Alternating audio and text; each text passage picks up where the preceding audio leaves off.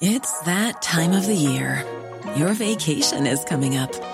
You can already hear the beach waves, feel the warm breeze, relax, and think about work. You really, really want it all to work out while you're away. Monday.com gives you and the team that peace of mind. When all work is on one platform and everyone's in sync, things just flow wherever you are. Tap the banner to go to Monday.com.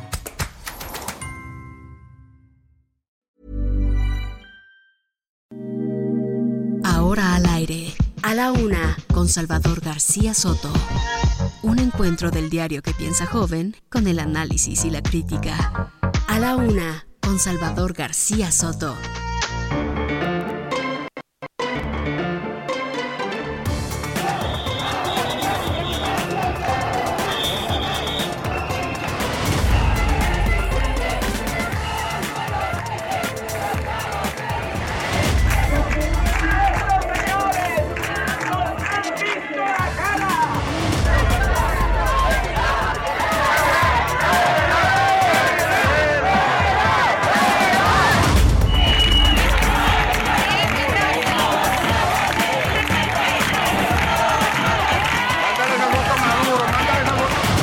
Últimos 15 días de voto de confianza para el fiscal general este, Gustavo Adolfo Guerrero.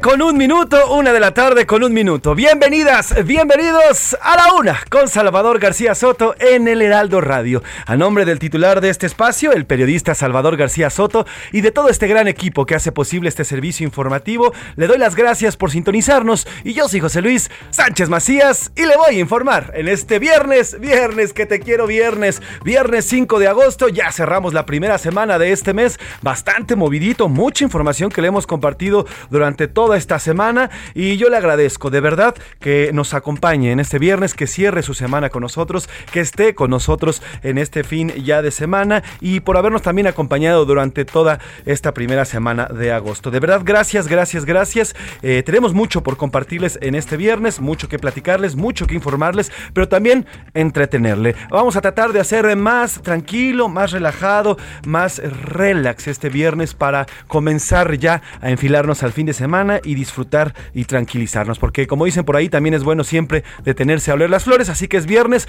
le tenemos música guapachosa, música de la alegría. Cerramos esta semana con eh, la conmemoración al Día de la Alegría y la Felicidad. Este importante sentimiento que ayer le decía trae muy buenos, eh, muy, cosas positivas hacia nuestro cuerpo. No solamente el estado de ánimo, sino también a nivel eh, físico. También nos, nos ayuda muchísimo. Así que vamos a tener música para ponerlo de buenas, para que levante el ánimo, para que arranque con todo este fin de semana. Eh, tenemos mucho por informarle, pero antes de entrar en materia, quiero saludar a, como siempre, me ha estado acompañando en estas semanas, a mi querida amiga, pero también compañera de aquí en el Heraldo de México. Usted la ve en diferentes espacios y también la escucha en diferentes espacios, tanto de radio como televisión. Mi amiga, periodista Sofía García. ¿Cómo estás, Sofía? Amiga. Amiguísima. ¿Cómo estás, ¿Cómo estás? Muy bien, mi Pepe. ¿Y tú? A todo. Ya a es todo dar. viernes, ya te escuchaba. Yo decía, sí, ya, relajada. Además, ustedes no, no sé. Bueno, sí nos pueden ver a través de, de la página del Lealdo Ajá. de México y pueden ver este look Ah, que, sí. traes, que traes hoy de viernes, de chinos, de relajación total y absoluta. Así que bueno, pues yo también relajada. Así es, relajada tú, relajado yo, relajado el equipo y relajado usted también. Le pido que nos relajemos, vamos a informarle, pero también vamos a pues a relajarnos en este en este viernes. ¿Qué te parece, Sofi, si saludamos antes de entrar en materia a todas las estaciones de Heraldo Media Group, de Heraldo Radio, porque como pocas este grupo eh, cubre de costa a costa y de frontera a frontera de esta República Mexicana y un poquito más allá del Río Bravo. Cuéntanos a quién de saludamos, Sofi. Mira, vamos a saludar, por supuesto, primero a quienes nos escuchan aquí en la Ciudad de México a través del 98.5 de FM. También en Monterrey, no quiero saber el calor que están pasando por allá. 99.7 de FM, Guadalajara 100.3 de FM, La Laguna en el 104.3 de FM, Oaxaca a través del 97.7 de FM, Salina Cruz allá a través del 106.5 de FM en La Brava. Tampico. 92.5 de FM, Tehuantepec 98.1, Tijuana hasta el norte, allá en la frontera, saludamos a través del 1700 de AM y regresamos al sur. Tuxtla Gutiérrez en el 88.3 y al norte otra vez más allá de las fronteras, McAllen 91.7 de HD 4 FM, Brownsville 93.5 de FHD4, Now Media Radio San Antonio 1520 de AM y Now Media Chicago 102.9. Y como se lo decía, nos puede ver también vía streaming aquí en la en el en la cabina. Así es. A través de la página del Heraldo, bueno, heraldodemexico.com.mx, ahí entra, nos escucha y nos ve Así a es. través de la cabina en vivo o a través de la aplicación TuneIn ahí o iHeart Radio o el podcast en, en Spotify. Busque a la una con Salvador García Soto y ahí nos va a encontrar. Ahí está. Como ve, tiene muchas formas de sintonizarnos, de acercarse a nosotros y nosotros a usted. No solamente las ondas gercianas, sino también en lo tema digital. Los encontramos aquí en la avenida Insurgentes Sur, 1271, en la colonia Extremadura Insurgentes, en la alcaldía Benito Juárez, aquí en la Ciudad de México. ¿Y qué le parece si le voy contando los temas? Le vamos contando los temas con los que vamos a arrancar este viernes. Contrarreloj. Los 10 mineros atrapados en el pozo de carbón ahí en Sabinas, Coahuila, cumplen ya 48 horas bajo tierra. Continúan las labores de rescate y el bombeo de agua para intentar sacar a estos mineros. Vaya, difícil la situación por la que están allá eh, y estaremos aquí platicando eso. Bueno, y otra es en sus marcas listos fuera, así como estamos escuchando. Este viernes inauguraron los foros del Parlamento abierto sobre la reforma electoral en la Cámara de Diputados. Así es, platicaremos de ello porque hay jaloneos, eh, algunos, eh, la alianza está pidiendo que se incluyan a diferentes personajes, la alianza eh, de México, PRI, PAN, PRD, están pidiendo que se incluyan algunos personajes, Morena pues no está del todo de acuerdo, en fin, hay jaloneos en este tema de los parlamentos abiertos. Y la alianza PAN, oigan, el dirigente nacional del PAN, Marco Cortés, adelantó que el candidato de su partido a la gubernatura del Estado de México será el diputado Enrique Vargas.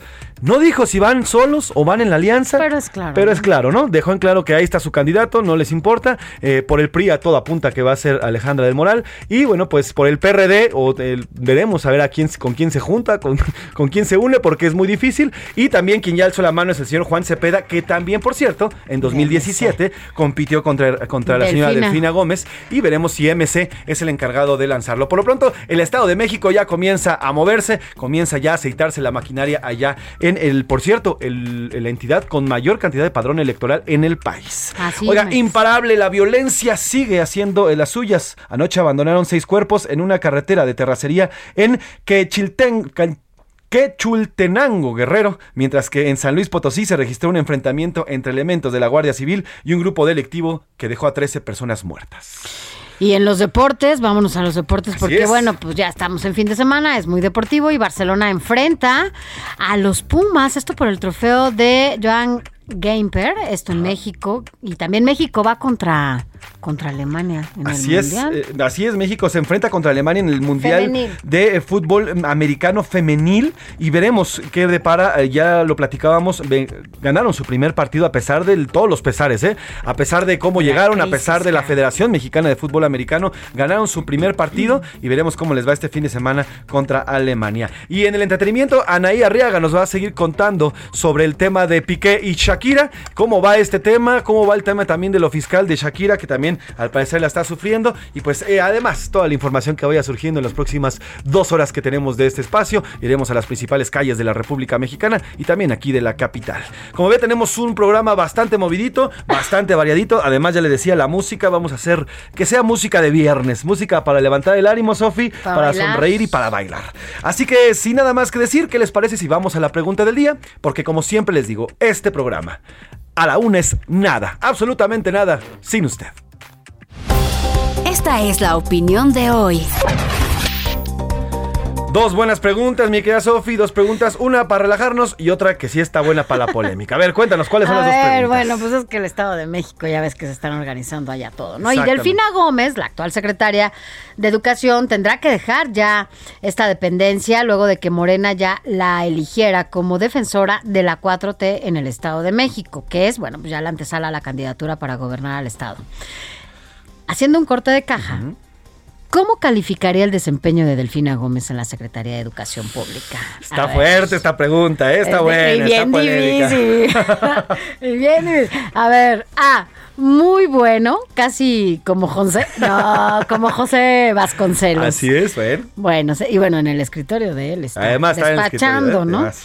Eh, B, regular, solo fue un florero. Ajá. C, malo, hizo nada por la educación mexicana. Y D, ¿a poco había secretaria de Educación Pública? Así Ahí están las cuatro respuestas para este tema. Y un segundo tema que, bueno, pues seguramente a muchos mexicanos les va a gustar. Sí, más con el calor, más con el calor. A ver, a ver, vamos.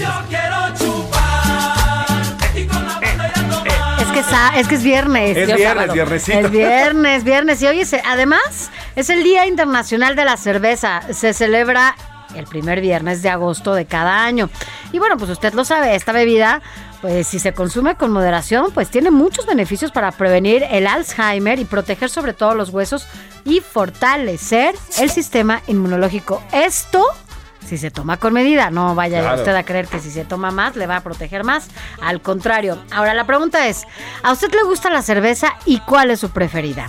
Sí, me gusta la clara y la tomo regularmente. Sí, me gusta la oscura y la tomo regularmente. No me gusta la cerveza. No me alcanza para comprar cerveza. Ahí están las cuatro preguntas, las cuatro respuestas. Y sí, un día ah, importante porque además déjame decirte y déjenme les cuento que la marca más cara, es decir, la marca que representa eh, mayor cantidad de ingresos en el mundo en cuanto a la cerveza se refiere, es mexicana. Es 100% mexicana. eh, es esta de la marca que lleva. Es la que te puedes poner así acá arriba, así cuando va un- Exactamente. al reinado, te ponen tu coronita, ¿no? Acá. Exactamente. Oye, la- es que la ves en todas partes del En mundo. todo ¿eh? el mundo se vende esta cerveza y es la marca de cerveza más cara. No me refiero unitariamente, sino la marca como tal, Sí, la sí. más representativa y más cara del mundo. Además, bueno, ya nos decía Sofi, este, pues esta bebida, si se consume con moderación, obviamente hay que tener límites siempre. Si se consume con moderación, gracias a todos los minerales que contiene, pues ayuda no solamente al fortalecimiento de los huesos, sino a las mujeres, sobre todo también al fortalecimiento de su sistema inmune. Además, bueno, pues ayuda a refrescar y es muy bueno porque tiene fibra y te puede incluso ayudar a la Te ayuda discreción. muchísimo. Sí, Sabes sí. que yo tenía un maestro de, de- ¿cómo se llama? En, en bici. Eh, de spinning. ajá. Y me decía que diario tomaba una cerveza. Él entrenaba muchísimas Claro. Daba clase como cinco o seis horas. Decía que tenía en la noche tomarse una cerveza para parte de su... Sí, además te relaja y además, bueno, en días calurosos como hoy, bueno, pues, pues te ayuda. Así que ustedes que les encante y vamos a echarnos una cerveza, ¿por qué no? Para celebrar el Día de la Cerveza. 55 18 41 51 99. Ahí están las preguntas para este viernes. ¿Y qué les parece si nos vamos a un resumen de noticias y después de lleno a la información? Que ya estamos aquí, Sofía García, José Luis Sánchez Macías en A la Una con Salvador García Soto.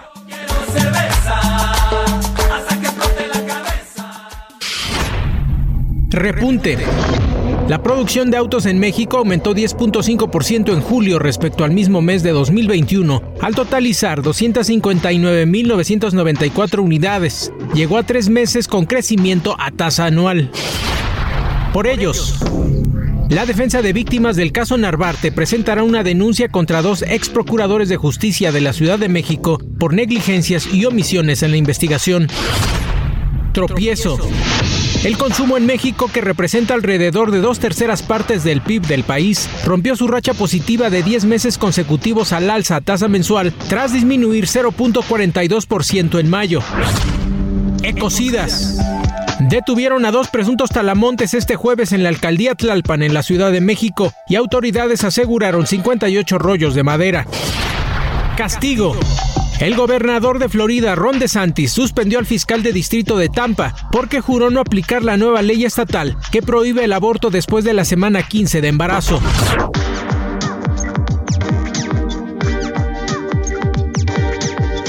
Una de la tarde con 14 minutos, una de la tarde con 14 minutos. Oiga, antes de arrancar con la información, me escribe Antonio Pérez, nuestro productor en televisión, y dice, oye, la corona ya no es mexicana. Bueno, esa como tal sí es, aunque la empresa belga Anheuser-Busch InBev de SADCB compró en junio del 2012 a la empresa que crea esta cerveza, pero como tal la cerveza sí es mexicana, la empresa ya no es mexicana como tal porque fue comprada por esta empresa belga. Pero bueno, dicho lo anterior, ¿qué le parece si arrancamos con la información? Oigan, sigue, sigue este operativo. Están por cumplirse en 15 minutos ya 48 horas de la tragedia ocurrida en, en Sabinas, Coahuila, donde 10 mineros están atrapados en un pozo de carbón y la Coordinadora Nacional de Protección Civil, Laura Velázquez, eh, se encuentra ahí, está ahí siguiendo de cerca los trabajos, está además coordinando los trabajos y es la que informa además al presidente López Obrador eh, de los trabajos que se llevan para el rescate.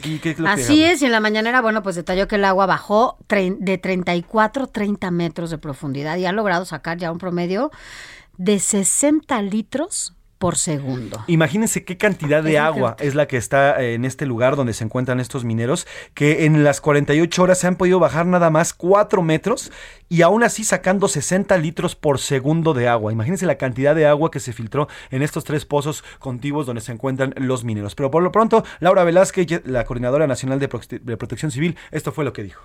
Se ha observado una disminución de sus niveles de agua a 30 metros eh, a partir del accidente. Resulta indispensable reducir el nivel del espejo de agua en la zona del incidente para estar en condiciones de permitir el ingreso seguro al personal especializado en búsqueda y rescate. En un promedio se está extrayendo 60 litros por segundo aproximadamente y se tiene un volumen de extracción diario de 5.111 metros cúbicos.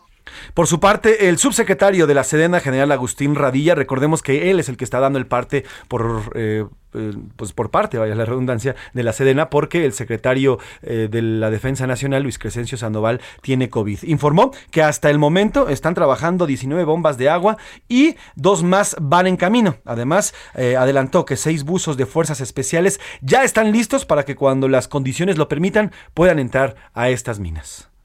Tenemos que personal militar, tenemos 230, personal de la Guardia Nacional 33, 120 civiles entre protección civil y seguridad pública. Tenemos 26 vehículos, 3 aeronaves de ala fija, una aeronave de ala rotativa, helicóptero, 7 ambulancias y 19 bombas de agua que estarán trabajando al día eh, hoy por la mañana. Bueno, y el presidente Andrés Manuel López Obrador eh, afirmó que seguirán trabajando hasta rescatar a los mineros y también mandó su solidaridad, solidaridad a familiares. Pidió no perder la fe. Vamos a continuar trabajando hasta rescatarlos, mandarles de nuevo nuestra solidaridad, nuestro abrazo a los familiares y que no perdamos la fe.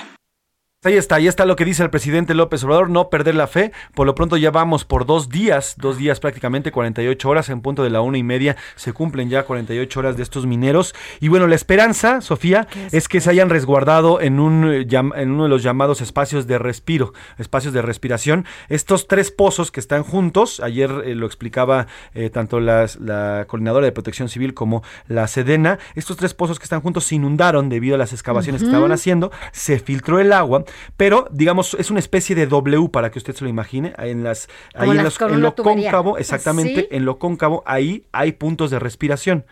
Y entonces, en teoría, lo que podría, y esperemos que haya pasado, es que estos 10 mineros se encuentren flotando en estos puntos y puedan respirar.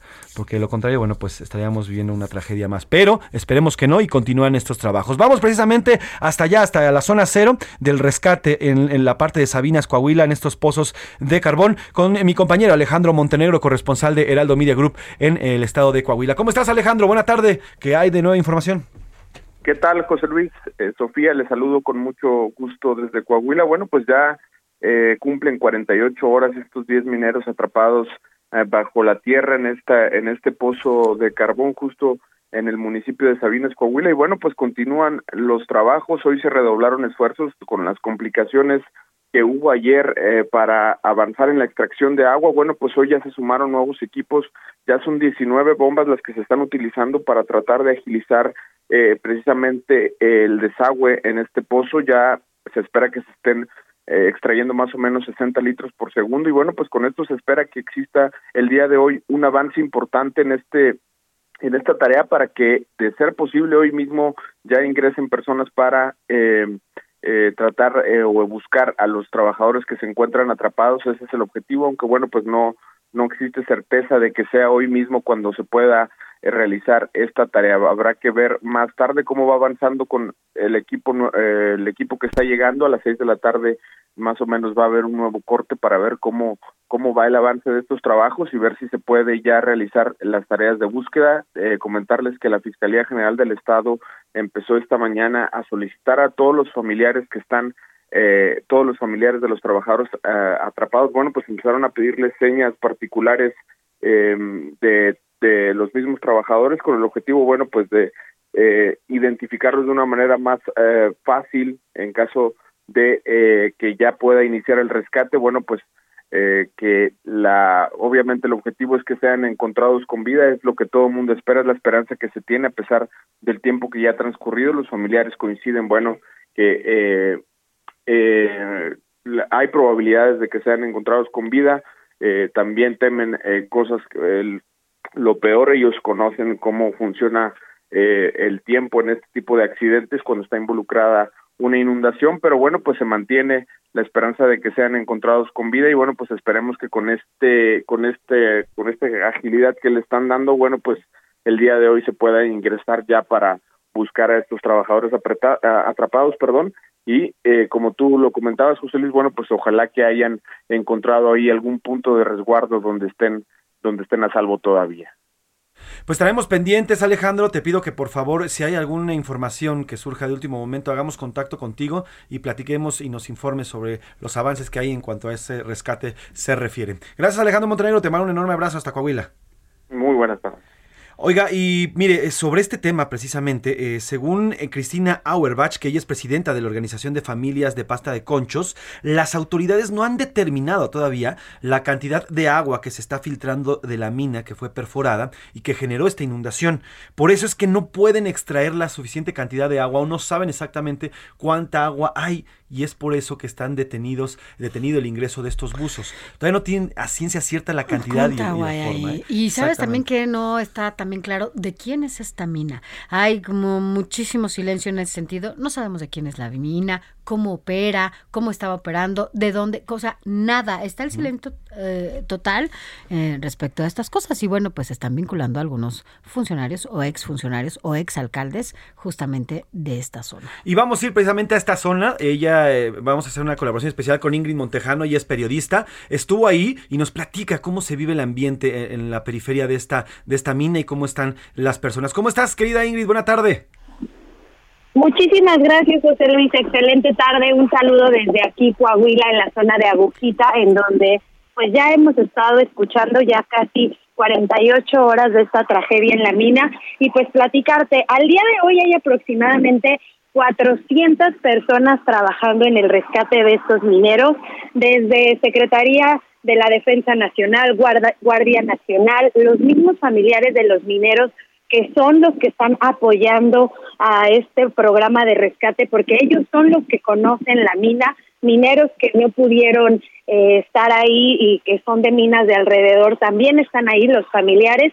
Ya se instaló una carpa en donde se les está dando atención a los familiares para estarles dando eh, avisos y qué es lo que está pasando adentro. Uh -huh. Hay otra carpa del DIF que pusieron un comedor comunitario para darle de comer a todas las personas que están colaborando en este, este rescate y platicarte. Hay unas historias muy interesantes. Por ejemplo, ayer platiqué con uno de los mineros que, porque olvidó el lunch, no llegó a trabajar este el día de antier a la mina, sin embargo, su hermano está hospitalizado y otro de sus hermanos está atrapado. Así como esas historias, hay muchísimas alrededor de esta mina. Y bueno, destacar que aquí en Coahuila y en esta zona carbonífera, la mayoría de la gente pues está destinada a trabajar en las minas y lo hacen con mucho cariño a pesar de las circunstancias. Y pues hasta ahorita pues no pierden la fe de que sean rescatados estos 10 mineros.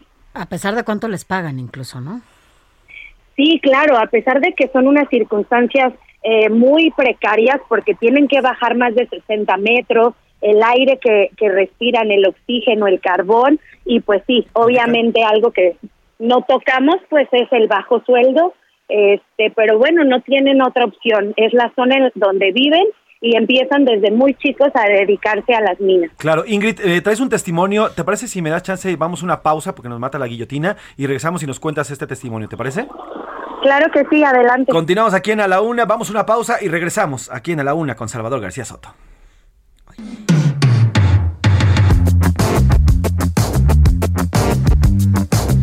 Fortuna es lo que siento.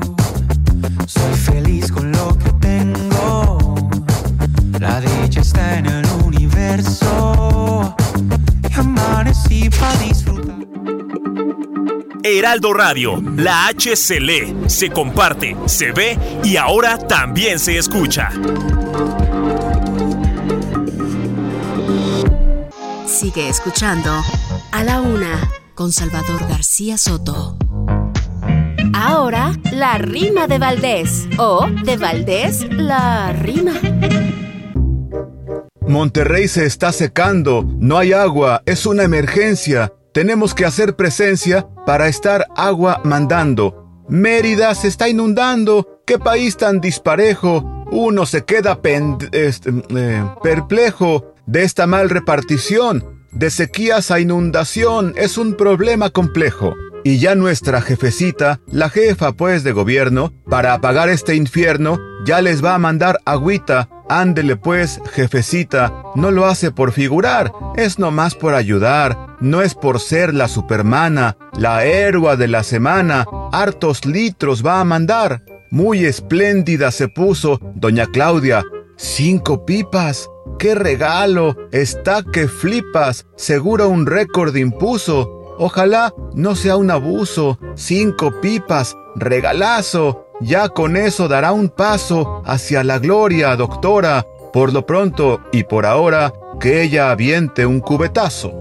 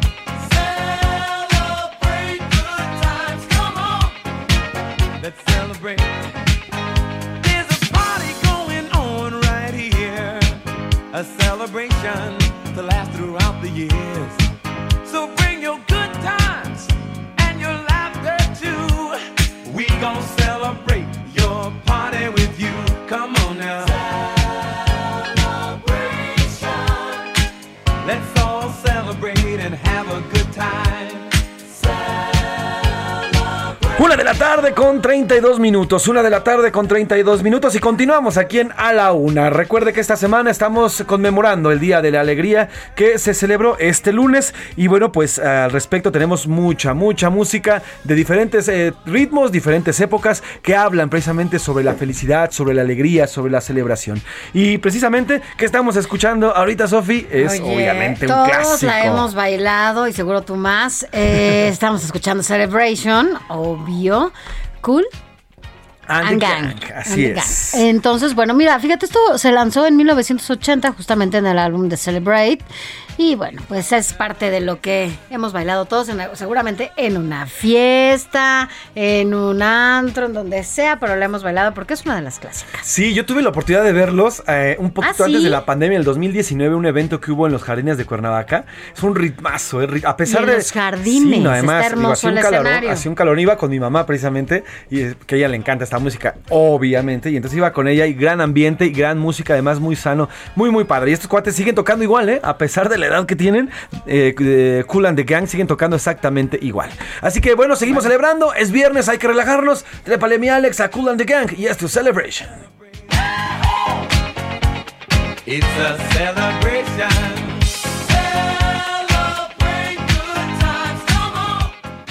A la una, con Salvador García Soto. Una de la tarde con 33 minutos. Y regresamos hasta Coahuila con Ingrid Montejano, ella es periodista, una colaboración especial para este viernes aquí en A la Una. Y nos, nos contabas Ingrid de las historias que se viven, estas familias que están postradas prácticamente, están alrededor de estos pozos de mina esperando alguna noticia, esperando alguna señal de vida, esperando a que se resuelva el bombeo de agua para que los buzos puedan ingresar con las esperanzas en las manos, con las esperanzas llenas todavía eh, y con todas las ganas de ver a sus familiares. Eh, nos tienes las historias, Síguenos contando. Así es, Sofía José Luis. Pues lo único que sí destacar, el calor. Ayer estuvimos a 40 grados de temperatura. Eso lo que marcaba el termómetro. Imagínate la sensación térmica. Y pues la gente está a la los rescatistas, eh, los familiares, los mismos periodistas que vinieron de todas partes de México o internacionales a darle cobertura. El calor es un factor que sí está jugando en contra y que evidentemente en la mina vuelve más complicada la situación porque imagínate a más de 60 metros de profundidad y con este calor sí está la, la realidad es que es muy difícil y este y vuelve más complicado además del agua verdad Claro. que pues es lo que provocó esta tragedia en esta mina y fíjate, tenemos ahí el testimonio, él es Aureliano, Aureliano, eh, su hermano está atrapado ahí en la mina y él se ofreció desde un principio con los rescatistas porque conocen la mina. Entonces vamos a escuchar un poquito lo que dice Aureliano, familiar eh, de uno de los que están atrapados, pero que también es minero. Los invito a que escuchen. Adelante. Confiamos en ustedes, pero nosotros también queremos hacerles saber eso. Conocemos el trabajo, porque yo también trabajé muchos años en minas. También a mí me pasó un accidente similar a esto. Tengo bastante experiencia, entonces por eso te digo eso, y es entendible. Es entendible lo que yo te estoy diciendo. Por eso te digo, yo quiero una información concreta. Ustedes deben de tener un monitoreo. Y quiero una información concreta para ver en qué tanto tiempo le vas a llegar ahí. Eso es lo que Tenemos queremos. el monitoreo desde el día de ayer que se estuvieron trabajando las bombas hora con hora a- al día el, de hoy. el día de ayer no dormimos, estuvimos toda la noche, se estuvo monitoreando hora tras hora y ahí estuvimos hora tras hora, hora tras hora, ahí estuvimos. agradecemos. ¿A quién tienes ahí? Precisamente, precisamente por eso la intención de que ellos entren al equipo técnico a, a trabajar, porque ellos conocen más que nada las minas. Igualmente nosotros les colaboramos porque ellos vienen como que a ciegas y nosotros los estamos llevando a fondo, nos estamos llevando al grano. Ahí está Ingrid, estos momentos que nos compartes y bueno, los trabajadores también no han dormido, continúan a marchas forzadas 24/7 en estos trabajos de rescate, Ingrid.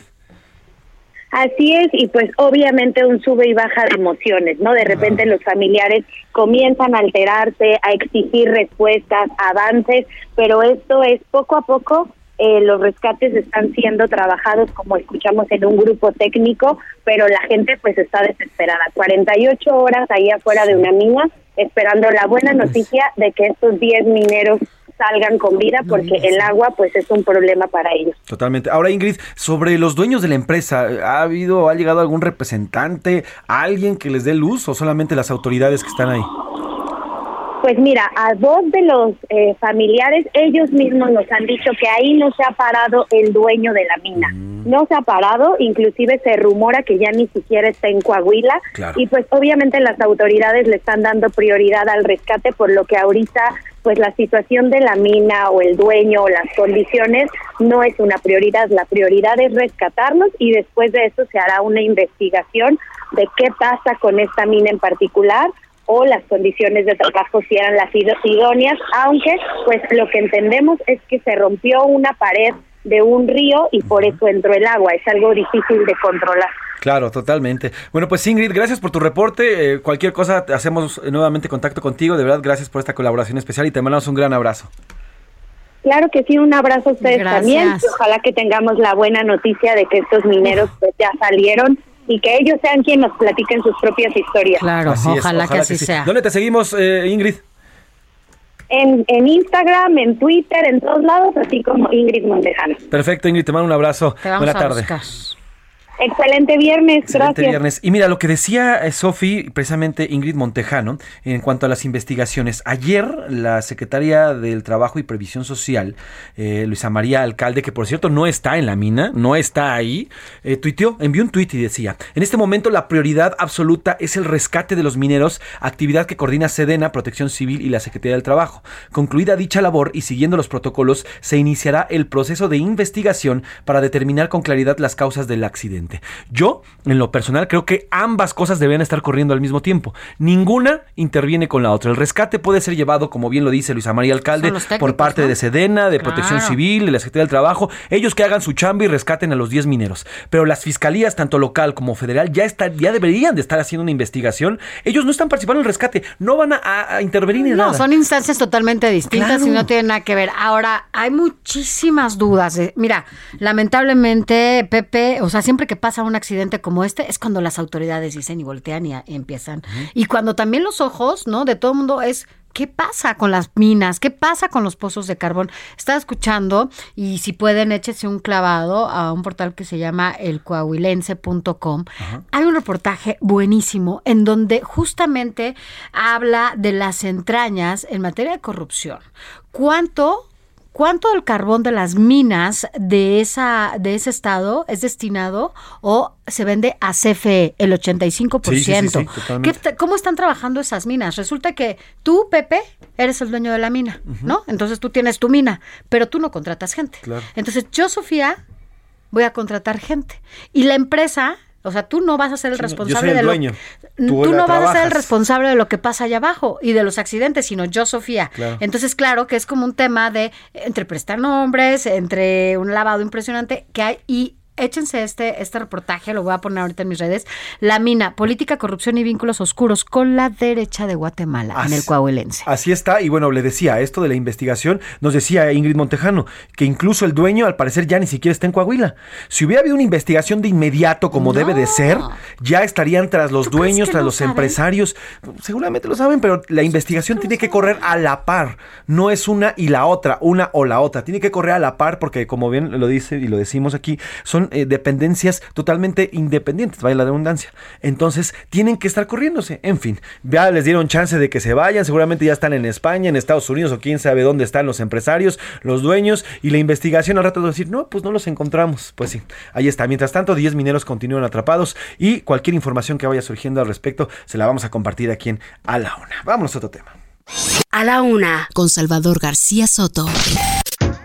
Oiga, y de Coahuila nos vamos al Estado de México, porque el dirigente nacional del PAN, Marco Cortés, adelantó que el candidato de su partido para la gubernatura del Estado de México será el diputado Enrique Vargas. Así lo confirmó en su cuenta de Twitter. Así tal cual dijo Marco Cortés, Morena premia a delincuentes y arroba a Delfina Gómez, quien robó, dice Marco, dinero de trabajadores para su campaña en Texcoco. Y López Obrador la recompensa con una candidatura para el Estado de México.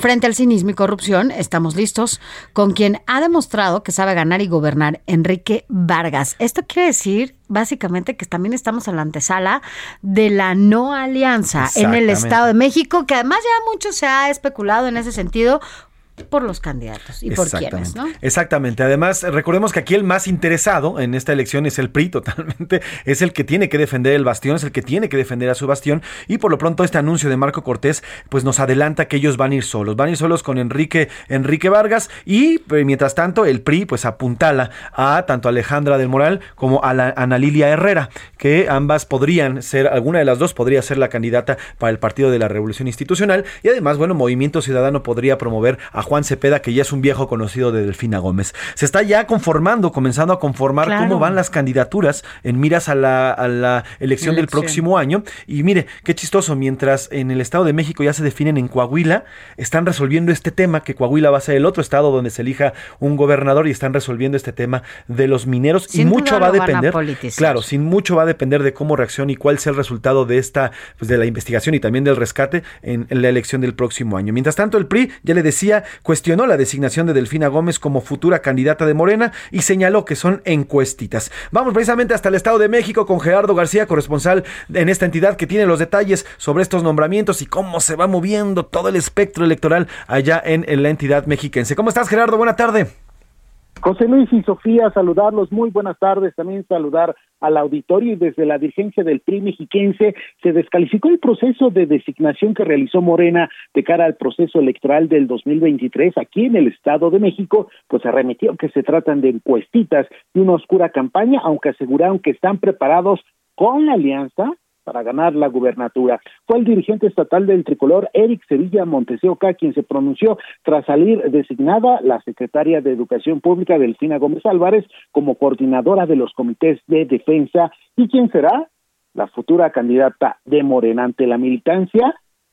Montes de Oca subrayó que en su momento y tiempos electorales el PRI postulará al mejor abanderado con alianza y es que aseguró que el primer priista mexiquense que es el gobernador del Estado de México, Alfredo del Mazo Maza, está más que puesto para ir a triunfar. Además, en entrevista, también el dirigente estatal de el PRI reconoció que Gómez Álvarez podría ser la próxima candidata de Morena, pero insistió que ello eh, lo hará eh, lo propio al buscar una buena representación que le haga frente y apuntó que están preparados para lo que venga. Y si bien afirmó que son respetuosos de las formas y estilos de cada partido, consideró que no puede tomarse una definición ante estas encuestas eh, presentadas por Morena, en donde las también calificó de cuchareadas, tendenciosas y sin rigor, también metodológico. En este sentido, también eh, señaló que van a triunfar en la elección del 2023 y a partir de ello, para el 2024 estarán ya eh, integrando un proyecto de nación y que van a ganar la gubernatura. El reporte desde el Estado de México. El cual te agradezco, Gerardo, y te pido, por favor, que si hay eh, cualquier cosa que vaya surgiendo por allá, hagamos contacto. Te mando un abrazo, Gerardo García. Buena tarde. Buenas tardes. Y el presidente López Obrador habló al respecto, Sofía. Así es, en respecto a la titular de la CEP, que es Delfina Gómez todavía, que se perfila como candidata a la gubernatura del Estado de México por Morena, adelantó pues que la funcionaria tendrá que dejar el cargo a más tardar la próxima semana y que en su lugar nombrará a una mujer, que además se escucha mucho que llegará Berta Luján. Así es, Berta Luján. Así lo dijo el presidente López Obrador. Es secretaria de, Educación y tiene que dejar ya la secretaría. Voy a hablar con ella para que ya se inicie el proceso de entrega-recepción y vamos a elegir, a nombrar a una mujer. Así es, bueno, se escucha mucho que sería Berta Luján Uranga, que ella actualmente es presidenta nacional del Consejo de Morena y además es madre Mamá de Luisa María Alcalde, secretaria del Trabajo y Previsión Social. Y bueno, pues se habla que llegaría eh, pues este personaje, Berta Luján, a, eh, a la Secretaría de Educación Pública y ella pertenece de la llamada a la, pues al ala, el ala dura de Morena, la señora Berta Luján. Así que bueno, pues en teoría ella sería y es quien está adelantando los analistas que llegaría a la CEP a hacerse cargo de una secretaría que, híjole, está dejando mucho que desear en la educación de los No, jóvenes. y la base. Exactamente. Vamos a otro tema. A la una, con Salvador García Soto. Oye, y sobre los jueces, la iniciativa de reforma constitucional para rotar a jueces y magistrados cada cinco años frustra las aspiraciones de mujeres en el Poder Judicial de la Federación y es una amenaza al plan de vida de los impartidores de justicia e implica altos costos. Eh, así lo dijo el Consejo de la Ju- Judicatura Federal. Así lo aseguró también en entrevista con el Heraldo de México el director de la Asociación Nacional de Magistrados de Circuito y Jueces de Distrito del Poder Judicial de la Federación. Froilán Muñoz advirtió que los juzgadores no podrán establecerse con su familia eh, en un estado ante el riesgo de que, bueno, pues los cambien de circuito. Así es, sobre este tema que es un tema importantísimo, este plan que había de rotar a los jueces, a los magistrados, a los, eh, pues a los importadores de justicia cada cinco años causó conmoción dentro del Poder Judicial y bueno, pues hay, hay fuertes críticas. Vamos con Diana Martínez, nuestra reportera de, especializada en temas judiciales, que nos explique y desmenuza este tema que es importantísimo para la, la impartición de justicia en nuestro país. Diana, ¿cómo estás? Buena tarde. Así es, José Luis Sofía, buenas tardes. La iniciativa de reforma constitucional para rotar a jueces y magistrados cada cinco años frustra las aspiraciones de mujeres en el Poder Judicial de la Federación. Es una amenaza al plan de vida de los impartidores de justicia e implica altos costos económicos para el Consejo de la Judicatura Federal. Así lo aseguró el director de la Asociación Nacional de Magistrados de Circuito y Jueces de Distrito del Poder Judicial de la Federación, Froilán Muñoz Alvarado, quien dijo que también se vulnera la independencia judicial y la división de poderes. La propuesta indica que jueces y magistrados durarán seis años en el ejercicio de su encargo y si son ratificados o promovidos a cargos superiores, deben someterse a un sistema quinquenal de rotación de un circuito diverso. Muñoz Alvarado advirtió que los juzgadores no podrán establecerse con su familia en una entidad ante el riesgo de que sean cambiados de circuito. El magistrado criticó que esa readscripción se plantee, a pesar de que a jueces y magistrados les ha llevado años especializarse en los asuntos y en las necesidades jurídicas de la región en la que imparten justicia. Dijo que esta iniciativa contraviene también la paridad de género en el Poder Judicial porque las mujeres no participarán en los concursos para ser juezas o magistradas por el temor de que sean readscritas y se vean obligadas a estar lejos de su familia. Además, aseguró que los gastos por los cambios de entidad como la mudanza, entre otros rubros, corren por cuenta del Consejo, por lo que si se aprueba esta iniciativa de reforma al artículo 97 de la Constitución, se generarían altos costos para el órgano judicial. Al ser cuestionado si la propuesta tiene el objetivo de controlar a los juzgadores, el magistrado señaló que lo ven como una agresión, pero prefiere pensar que son iniciativas de buena fe que se deben depurar. Escuchemos al magistrado. propia Corte Interamericana de Derechos Humanos ha emitido criterios de que esta situación de mover a los jueces, de reascribirlos una vez que ya los ascribió, en la Corte Interamericana le llaman trasladarlos, se habla de traslados, no debe utilizarse en forma discrecional o como una forma de presión para los juzgadores. Sofía José Luis Muñoz Alvarado confió en que este tema pueda revisarse con los legisladores. Pues gracias Diana por el, reporte, es importantísimo, importantísimo este tema por eh, pues la confrontación que también se está eh, pues realizando entre los poderes judicial y legislativo con este tema, con el tema de la rotación de los jueces, esta confrontación también entre ambos poderes que está surgiendo a raíz de esta propuesta de rotar a magistrados y jueces. Así que le seguiremos dando pues bola, le seguiremos dando también seguimiento a este tema que es importantísimo porque es nada más y nada menos que la impartición de justicia. Oiga, y rapidísimo, de último momento, si usted es consumidor de la gasolina premium o esta gasolina roja, Sí, que, la es roja. la que se utiliza normalmente en, en autos nuevos o en autos eh, ya como de, mejo- de mayor de categoría. mejor cate- es, eh, calidad. calidad. en teoría. Bueno, pues a partir de mañana no va a tener un subsidio del 100% como No lo tienen las gasolinas. así. Así es. Bueno, pues la Secretaría de Hacienda y Crédito Público, y esto es información de último momento, volverá a cobrar una parte del impuesto especial para productos y servicios a la gasolina premium o la gasolina roja, como también se conoce, la cual estuvo subsidiada al 100%. A partir de mañana y hasta el 12 de marzo eh, vamos a pagar o van a pagar aquellos consumidores de esta gasolina 36 centavos extras, 36 centavos extras Así se por va litro. 30 pesos el, el Exactamente. por. Punto 36 pesos, es decir, punto 36 pesos, o sea, 36 centavos extras a cada litro de gasolina. Así que bueno, el subsidio a la gasolina premium es, no se acaba del todo, simplemente va el punto 36 centavos a la verde o a ¿Tú la usas magna. verde o- Yo uso verde, sí, yo uso de la verde. Yo ya voy a usar verde. Yo uso roja, según porque soy medio estresada por el tema de la calidad de la gasolina y todo lo que se tapa y la basurita que tiene, pero bueno, pues ni modo. Y el chiste aquí es que, bueno, pues la verde sí continúa subsidiada al 100%, pero la roja por lo pronto vamos a pagar o van a pagar aquellos usuarios 36 centavos más por, por litro en esta gasolina. Y ahora vámonos a Guerrero, eh, la violencia en el país. Anoche fueron abandonados seis cuerpos en una carretera de terracería en Cuncheltenango, Guerrero. Así es. Las víctimas tenían heridas de arma de fuego y a dos, a dos las decapitaron. Ah, Carlos vi. Navarrete, corresponsal en Guerrero, nos tiene la historia y la información. Buenas tardes, Carlos. Buenas tardes, efectivamente comentarles que seis hombres fueron asesinados a balazos y sus cuerpos abandonados en una carretera de terracería en el municipio de Quechultenango. De acuerdo con reportes oficiales, los cuerpos de las víctimas fueron lo- localizados ayer poco después de las 10 de la noche en la carretera que comunica a las comunidades de Tolixtlahuaca y Tejerías. La información establece que los seis hombres presentaban heridas de arma de fuego, además dos de ellos fueron decapitados. A 20 metros de los cuerpos fue localizada una camioneta blanca totalmente calcinada y en el lugar se encontraron casquillos percutidos de arma de fuego tipo AK-47 y AR-15. Al respecto, la Fiscalía ha informado que ya investiga estos hechos y se desconocen las circunstancias en que ocurrió este crimen. Es que mi reporte. Buenas tardes. El cual te agradezco y bueno, pues a pesar de la llegada de militares, a pesar de la llegada de Guardia Nacional, pues la violencia en Guerrero continúa azotando a toda esta zona y más en época, pues época de temporada alta vacacional. Te mando un abrazo, Carlos, que tengas buena tarde, buen fin de semana.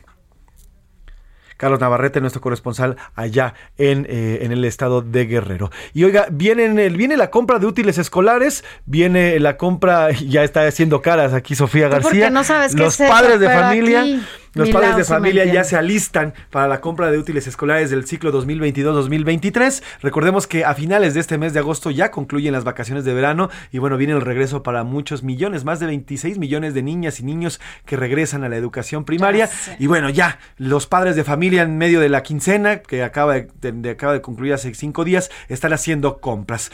Vamos al centro de la, de la capital de la República Mexicana, aquí en la Ciudad de México, con Alan Rodríguez, quien está con padres de familia y esta compra de útiles escolares. ¿Cómo estás, Alan? Buena tarde.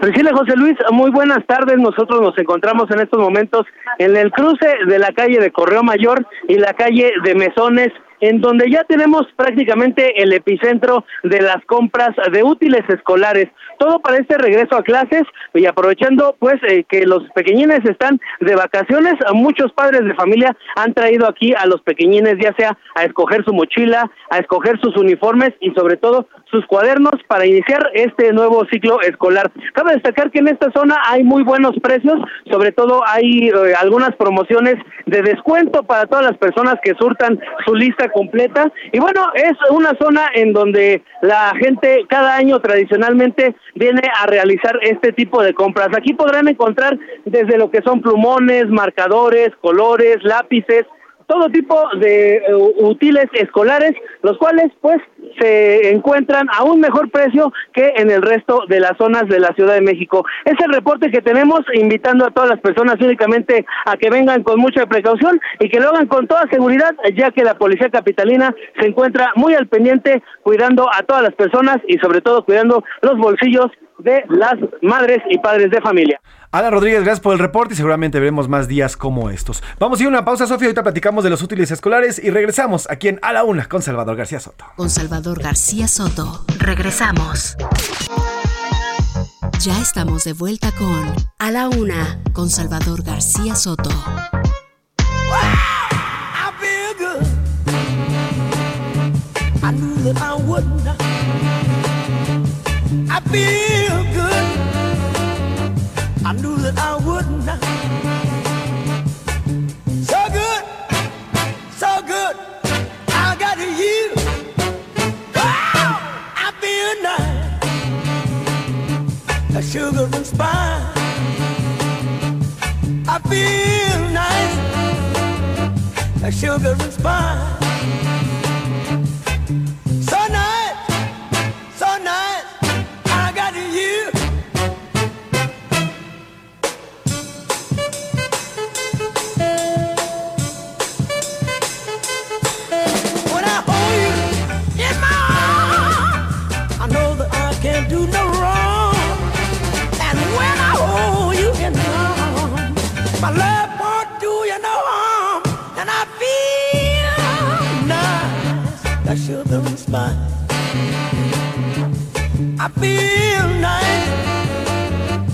children's pie.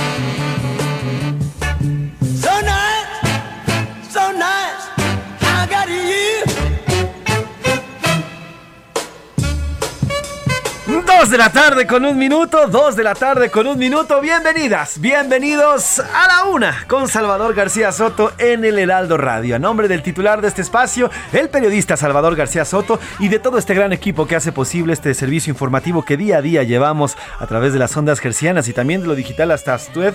Gracias, de verdad, gracias por sintonizarnos. Yo soy José Luis Sánchez Macías y le voy a informar en este viernes, segunda parte. Gracias si usted nos encontró en el cuadrante o si nos encontró a través de su, de su tableta o de su celular. Gracias de verdad. Y si usted nos sigue desde la primera hora, el doble de gracias, porque como siempre le digo, el tiempo es algo que no regresa, pero además lo comparte con nosotros y nosotros con usted. Y siempre es grato saber que está del otro lado de la radio. Ritmazo con el que regresamos en esta segunda hora, James Brown, I Feel Good. Espero que usted se sienta bien y se sienta muy, muy bien en esta segunda parte. Estamos arrancando con mucho ritmo esta canción de 1964 del álbum Out of Sight, que significa fuera de la vista. Y bueno, pues publicada también por el señor James Brown. Así que una gran canción para ponernos muy de buenas, para arrancar ya pues esta segunda parte del día, echarle muchas ganas. Si usted ya salió, porque a veces algunas empresas salen, nada más trabajan mediodía los viernes, pues ya es momento de hacerle honor al día de la cerveza también, ¿por qué no? Disfrutar este viernes, comenzar a enfilarse al descanso. Recuerde y también, y eso tiene que ser una bandera para todos nosotros, ¿eh? El descanso es parte del éxito y hay que descansar también para ser exitosos. Así que mi querido Alex, trépale a James Brown y I Feel Good. Y ahorita vamos a saludar a todos los que estamos aquí en esta mesa.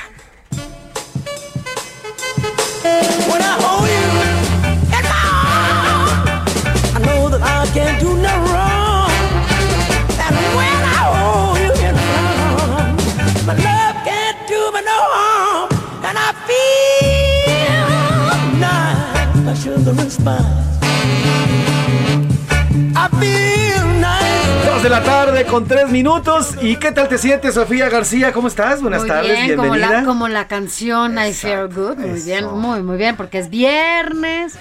Y ya vaya estamos en casita. Estamos descansando y estamos ya. Por lo pronto vamos a estar en la casa. Por lo pronto en la, en la tarde nos vemos, bueno, te vemos En la eh, noche, en la claro, noche, a las en- 8. a las por el 8 en. República H, Oye, a las nunca 8 te por el había 8. visto Sin cubrebocas. Sí, bueno, vamos a saludarnos. Vamos a saludarnos. Laura Mediola, ¿cómo estás, Lau? Feliz porque ya estamos a mitad de este viernes, ya Eso. estamos más para allá que para acá, Eso. cerrando con todo, agradeciendo la compañía de Sofía en este espacio y pues de toda esta semana que estamos compartiendo la información, José Luis. Ya te está haciendo ojos, Rubén, porque estás pegando en la mesa. eh, Milka Ramírez, ¿cómo estás, Milk? Muy bien, José Luis. Oye, tienes mesa llena. Hoy tengo mesa llena. Mesa Oye, llena pero viste acá. que no pudo porque además eran puras mujeres. Ah, sí, y dijo, Dijo, no, vamos a llamarle equilibrar". Gancito. Traje un refuerzo. ¿Y cómo estás? ¿Todo bien, Milka? Todo bien, José Luis. Perfecto. Arañando el viernes, pero contenta porque ya llegó. Eso, Iván Márquez, ¿cómo estás? Haciéndote paro, José Luis. Dos hombres, tres mujeres, ya equilibramos la mesa. Eso, ya están más o menos equilibrados. Oye, Ivancito, rápido, antes de irnos con las respuestas que nos eh, brinda el público, nos quedan todavía dos boletos, dos boletos dobles que ayer regalamos, así que bueno, pues ponga atención y pare orejita, porque dos boletos dobles. Sí, fútbol femenil, Pumas Atlético. Pumas contra Mazatlán. Exacto. Sábado a las 5 de la tarde en CEU. Así es, y la pregunta que hicimos eh, fue cómo se llama el jugador brasileño que llegaron a los Pumas recientemente. Jugador brasileño, Facilita. máximo ganador del fútbol profesional en el mundo. ¿Cómo se llama el jugador brasileño que acaba de sumarse a las filas de la UNAM? Así que bueno, pues su nombre completo, el nombre de este jugador, 55 18 41 51 99, este regalo que nos traes. ¿A qué hora es el partido, Iván? 5 de la tarde el sábado en CEU. Así es, tienen hasta hoy para recoger sus boletos. ¿En dónde los recogen, Iván, en cuanto nos comuniquemos con ustedes y sean ganadores? Exactamente en donde nos encontramos en el Heraldo Radio, Avenida Insurgente Sur, 1271, Colonia Extremadura Insurgentes, Alcaldía Benito Juárez. Ahí están los números telefónicos 55 18 41 51 99. Ahí están los boletos y bueno, pues escríbanos para dárselos. Gracias, Ivancito. No, ¿de qué? Eso. Iván Márquez forma parte también de este gran equipo, es parte de la redacción de eh, A la Una. Ahora sí, tenemos dos preguntas importantes, dos preguntas bastante moviditas. La primera de ellas, ¿cómo usted califica ya ante la inminente salida, la inminente salida de Delfina Gómez de la SEP? ¿Cómo califica usted el trabajo hecho por Delfina Gómez en este año y medio al frente de la Secretaría de Educación Pública, que por cierto es una de las secretarías más nobles, más lindas, eh, la que, en la que se puede aportar más uno como funcionario es definitivamente la educación, porque además deja un legado. Al final otras secretarías pues, se dedican a hacer otras cosas, pero la SEP, la educación siempre va a dejar un legado Claro. en generaciones completas, ¿eh? Generaciones completas y bueno, ¿cómo califica el desempeño de Delfina Gómez en este periodo ante la SEP? Y el segundo, bueno, pues el Día de la Cerveza, hoy es Día Internacional de la Cerveza, esta bebida que nos gusta mucho, muy tomada en el norte y también en el sur, que cada quien tiene sus ¿Dónde gustos, clara, oscura o campechana, con limón, con sal, con también con eh, este juguito, eso, este juguito de, de tomate, en fin. Además hay, unas, hay una gran variedad de, de chelas en la Ciudad de México sobre todo. ¿Han visto estas cosas de las licuachelas? Sí, qué horror. Las Uy, sí. licuachelas. Yo no puedo porque Uy, tienen sí, gomitas y cositas Ajá, raras. las así, cubetachelas, todas estas- Ay, no me gusta. todas estas formas de las tomarla. rotochelas, ¿no? Las También rotochelas también. Bueno, son había. las rotochelas? en- son. eh, en- te las sirven en una especie de tinaquito. de esta Ah, marca, de la, ya, de ya, la ya. marca Roto, ya saben. Y bueno, te las sirven ahí en un tinaco pequeño. Pero bueno, hay muchísimas formas de tomar estas cervezas. Y pues ya están las respuestas, ya está el público opinando. Y tenemos que preguntarles: ¿Qué dice el público? ¿Qué dice el público, mi querida Laura? Aquí por WhatsApp nos dicen, muy buenas tardes mis queridos amigos de A la Una, como siempre es un placer escucharlos como todos los días desde, desde Tlalnepantla, Estado de México. En mi opinión, con respecto a la maestra Delfina Gómez, no necesitamos a alguien que venga a defender las ideas y el modo de gobierno de la 4T. Necesitamos a alguien que realmente venga a ver por la seguridad y los valores de todas y todos los mexiquenses. Alguien que actúe, que asuma responsabilidades e implemente acciones. Con ella solo sería más pan, con lo mismo. Dice, es todo lo que podemos esperar de este gobierno morenista. Cuídense mucho siempre y hoy tomaremos una rica, fría y nutritiva cerveza Eso. a la salud de cada uno de ustedes. ¡Salud! Eso. Nos dice Víctor Gil Hernández. Mi querido Víctor, salud. Te mandamos un chirrin chin chin. Prost, como se diría también en ruso. Salud. Así que salud, salud, salud. Abrazo, Víctor. Dice, el desempeño de Delfina es similar al de Otto Granados, Aurelio Nuño, Emilio Choifet, José Ángel Córdoba, Alonso Lujambio, Josefina Vázquez, etcétera. Nada sobresaliente. Eso sí, el retorno a clases posterior a la pandemia fue exitoso. Por cierto, la cervecería, ahí nos, ahí nos dice una marca, ya no es mexicana, es propiedad La que belga. decías. Así es, Saludo. Ramiro Santillán. Así es, de, de- de- de hecho lo decíamos al inicio del espacio, esta cervecera fue comprada en 2012 por una empresa belga y bueno, pero aún así, esta, esta cerveza en específico, la que más se vende y la de, la de mejor, eh, digamos, más la marca más cara, sigue siendo mexicana porque se produce nada más aquí en México. Saludos, soy Heriberto. El desempeño de Delfina Gómez ante la CEPA seguramente es deficiente, ya que todos los secretarios tienen prohibido gastar y por ende trabajar. Por eso quiere a puras marionetas. Muchas gracias Nos dicen buenas tardes, Delfina muy mal y en todo momento muy importante para México. Y en un momento muy importante para México, más lamentable, donde ha estado, no ha hecho buen trabajo, solo le importa el poder y el dinero. Bueno, pues ¿quién nos escribe? Ah, por acá no nos dice su nombre, pero Bueno, vamos saludos, a ver aquí en su perfil de... Dice Raúl. Saludos Raúl por tu comentario, gracias. Y por acá nos dicen, hola José Luis, Sofi y todo el eh, super equipo de A la Una. Nos escriben desde Colima. Celebremos con una fría cerveza clara la salida de la nefasta Delfina Gómez de la CEP. Saludos y bueno, pues eh, saludos, saludos, saludos y gracias por su comentario. Saludos hasta Colima, qué rico una cervecita allá por allá con el Con el calorcito. calor. Uf, Héctor de la Ciudad de México nos manda saludos y nos dice, Delfina es el ejemplo más completo y acabado de la ineptitud, la incompetencia y corrupción de este régimen, donde el único mérito para recibir designación divina no es la trayectoria o el logro profesional, sino el formar parte y movilizar clientelas y tribus de extiende manos del movimiento. Los 13 millones y medio de pesos robados de la nómina de Texcoco fueron una absoluta inmoralidad y un delito electoral flagrante y confeso. En la SEP ya abrió la puerta a corrientes radicales adoctrinantes para manipular los libros de texto. Estas son cosas que no debemos olvidar como ciudadanos conscientes. Y lo digo como uno de los millones de votantes arrepentidos de López Obrador. Así es, bueno, pues gracias por su comentario. Oiga, yo le recomiendo que se, eche un clavado a la columna de las serpientes y escaleras de Salvador García Soto del 18 de julio, en el cual habla de la Secretaría de Educación precisamente en qué estado está y la sucesión que podría haber dentro de esta Secretaría. 18 de julio, bueno, pues eh, Salvador desmenuza muy bien, hace una radiografía de la Secretaría de Educación Pública en eh, cómo la deja la señora eh, Delfina Gómez y quién podría ser quien ocupe este cargo. Dice las che, dice eh, eh, amigo Chopepe, Sofi y compañía en este Amigocho. gran fin de en este fin gran viernes día especial de las Cheves. La primera pregunta es es tonto que alguien que no hizo nada por la educación la pongan al frente de un estado tan grande como el Estado de México. Y la segunda, me gustan todas las claras, las oscuras, solo calidad. Reciban un cordial saludo desde Zapopan. Mi nombre es Antonio Ayón. Gracias y sigan por siempre juntos. Eso, Toño, te mandamos un abrazo y salud. Imagínate una cervecita con unos mariscos ahí en Vallarta o con unos una tortita ahogada en Guadalajara. Uf, uf, uf. No empieces porque a esta hora ya. Ya, Ya se hambre. se hambre. El otro día Yo empecé desde de ayer, la verdad. Con el festejo. Ya sé. Ah, bueno. Eso. Porque fue bebés, Porque ¿verdad? fue bebés. Dice, hay que ver el lado bueno de Delfina. No se puso a cobrarle a los alumnos, solo lo hacía con los maestros. Increíble que una delincuente juzgada y sancionada siguiera en la SEP. Y más que vayan a ser candidata, tal cual de Morena. Nos dicen saludos al mejor equipo de la radio, Eso. Guillermo Villarreal de Monterrey.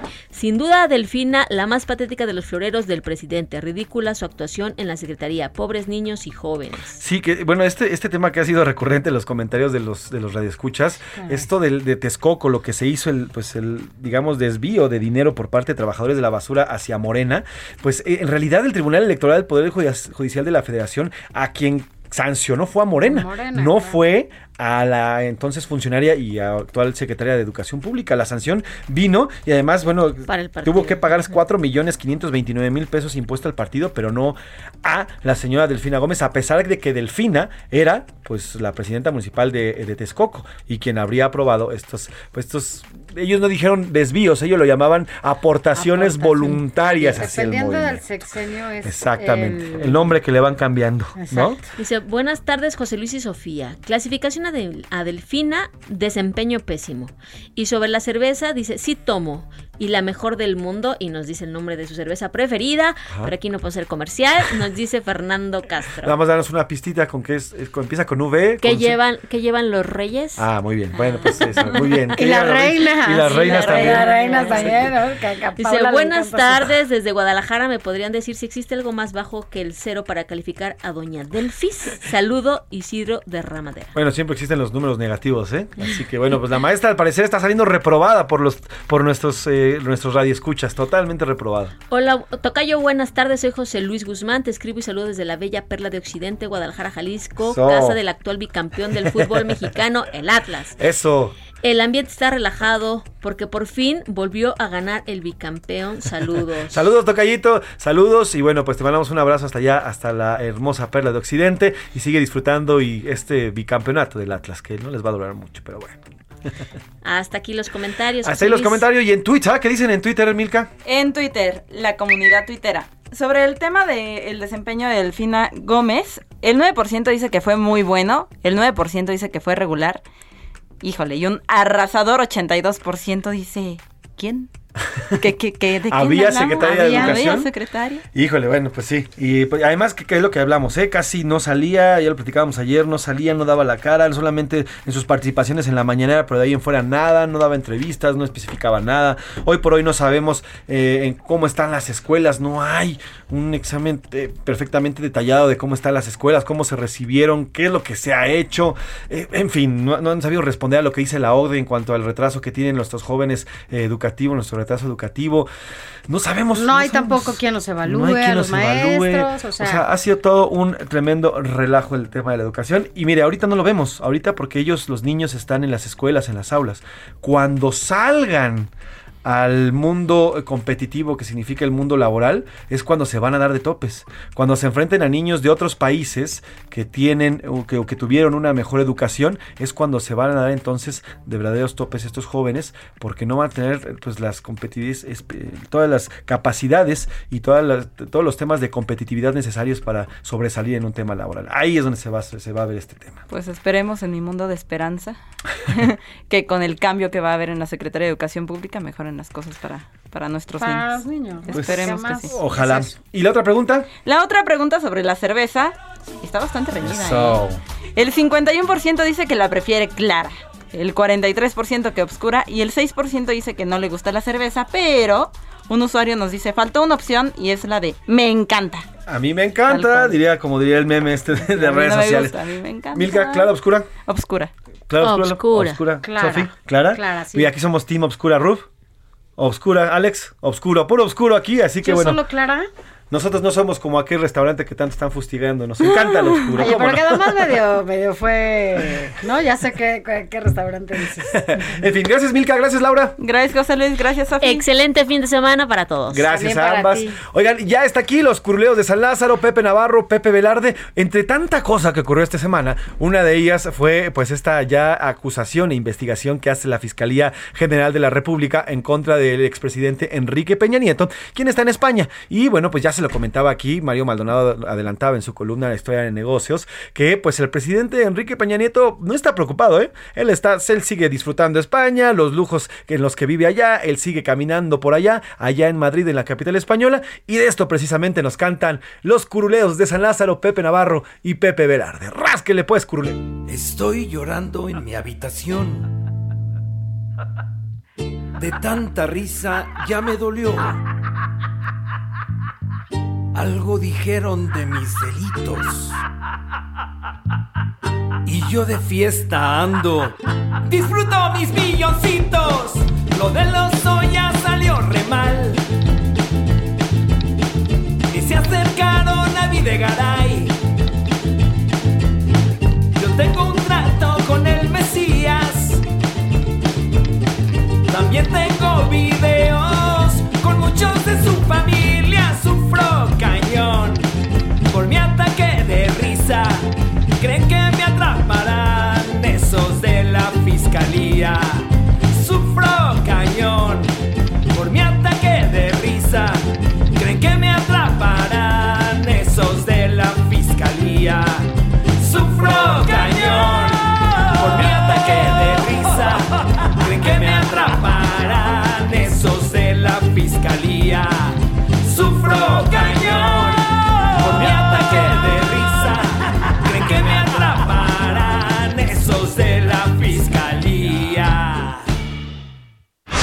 A con Salvador García Soto.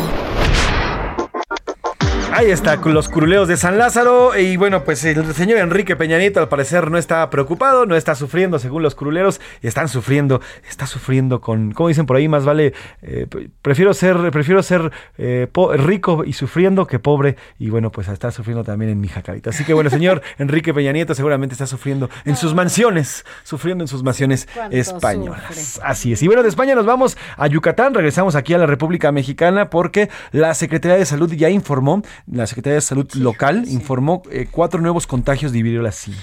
En total, pues ya van seis casos confirmados esta semana y todos los pacientes son hombres. Así que, bueno, pues no la tienen nada fácil. Los nuevos casos corresponden a las edades entre 23 y 40 años y residen sobre todo en Mérida. Así es, vamos exactamente hasta Yucatán eh, con eh, Herbert Escalante, nuestro corresponsal en la entidad allá en el sur de nuestro país. ¿Cómo estás, Herbert? Cuéntanos de estos casos. Buenas tardes. Hola, buenas tardes a todos y todos. Así es, la Secretaría de Salud Estatal informó que se registraron cuatro nuevos contagios de viruela símica en Yucatán, por lo que en total van seis casos confirmados en esta semana, todos hombres. La dependencia señaló que se están siguiendo todas las acciones y medidas de acuerdo con los protocolos establecidos por la Secretaría de Salud Federal para atender a los pacientes y tratar de evitar su propagación. Los nuevos casos corresponden a personas del sexo masculino con rango de edades de 23 a 40 años y que residen en Mérida. Hasta el momento se encuentran estables, se mantienen aislados y bajo tratamiento médico.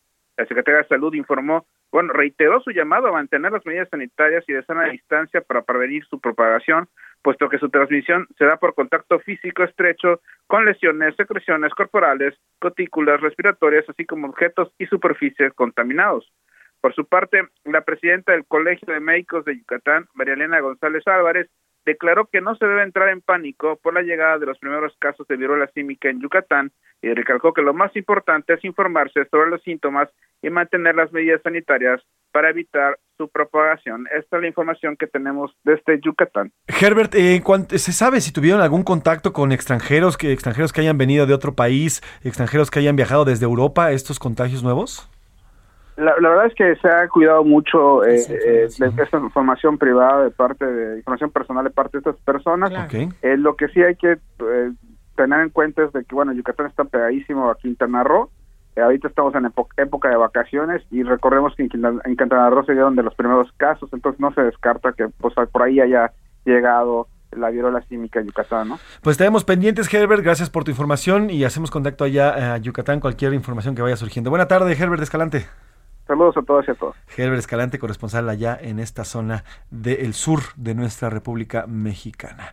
Oiga, y vámonos ahora a, a San Luis Río Colorado, allá en Sonora, porque bueno, la violencia es otra de las pandemias y epidemias que, como bien saben, nos están afectando. Asesinaron a tres adultos mayores, Sofía. Ay, lo peor, mira, eran integrantes de una misma familia. Esta ejecución ocurrió cuando un hombre de 62 años trató de esconderse en la casa de, pues, de sus papás y los agresores, bueno, pues, también le dispararon a la pareja, escucha esto, 96 y 90 años. Así es, asesinaron estos, estos personajes a estos hombres, a estas personas de, eh, pues, de la tercera edad. Gerardo Moreno, corresponsal en Sonora, nos cuenta. ¿Cómo estás, Gerardo? Buena tarde. Hola, ¿qué tal? Buenas tardes, qué gusto saludarlos y también saludar al auditorio. Y efectivamente, pues una jornada violenta se vivió en el municipio de San Luis Río Colorado, al norte de Sonora. Y es que ejecutaron a tres adultos mayores, miembros de la misma familia, y además en un operativo especial, pues se lograron detener a nueve personas y se cree que cuatro de ellos podrían estar involucrados en este asesinato. Les platico que los hechos ocurrieron cuando el hombre eh, de 62 años, quien se identificó como Felizandro, trató de esconderse en el domicilio ubicado en la avenida Jamaica entre San Miguel y San Felipe, en la colonia Grullita de este municipio, que es donde vivían sus padres, dos adultos mayores de 96 y 90 años de edad. Sin embargo, pues las personas que lo venían correteando no les importó esto y llegaron al domicilio ejecutando a las tres personas que, como bien mencionaban, fueron miembros de la misma familia. El ataque provocó terror entre toda la población, pues ah, quedó registrado en varios videos que circularon en redes sociales pues, de las detonaciones de armas de fuego. Les platico que se empezó un operativo por todo el municipio donde se logró detener a varias personas, entre ellos cuatro jóvenes de entre 20, 22, 20, 20 años, 22, 30 y 27 años, todos jóvenes que pudieran estar involucrados en este eh, proceso. Les platico que la Fiscalía cree o la principal línea de investigación que llevan son actividades relacionadas por el narcomenudeo, pero la carpeta de investigación sigue abierto por este triple homicidio de estas tres personas adultas mayores allá en San Luis Río Colorado. Pues traemos pendientes y bueno, pues lamentable el hecho del asesinato de estos dos adultos, 96 y 90 años de edad. Gerardo Moreno, gracias por tu información. Estamos al pendiente. Que tengas buen fin de semana. Buen fin de semana para todos. Híjole, 96 y 90 años. Sin- no había, o sea, no, había- no No había había necesidad razón, de- no había razón de asesinar a estas personas. En fin, nos vamos a ir a una pausa. Híjole, ya se nos está yendo rapidísimo este, este, este programa. Vamos a irnos con Mark Anthony, Vivir mi vida. es una canción eh, publicada en 2013 y una de las eh, principales canciones de la salsa. Ganó el premio Grammy Latino a la grabación del año, aquel año en 2013, y este es Mark Anthony y Vivir mi vida.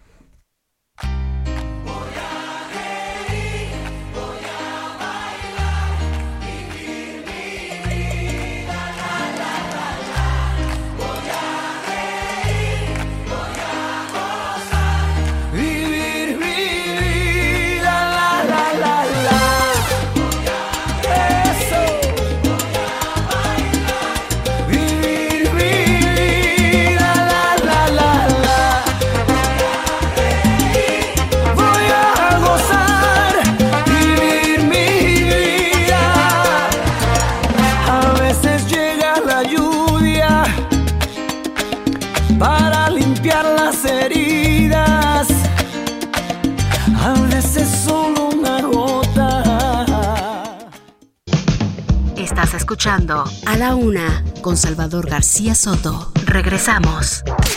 Sigue escuchando A la Una con Salvador García Soto.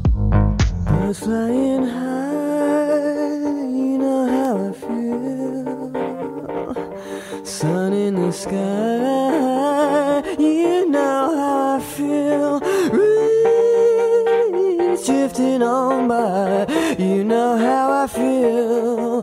It's a new dawn, it's a new day, it's a new life for me. And I'm feeling good.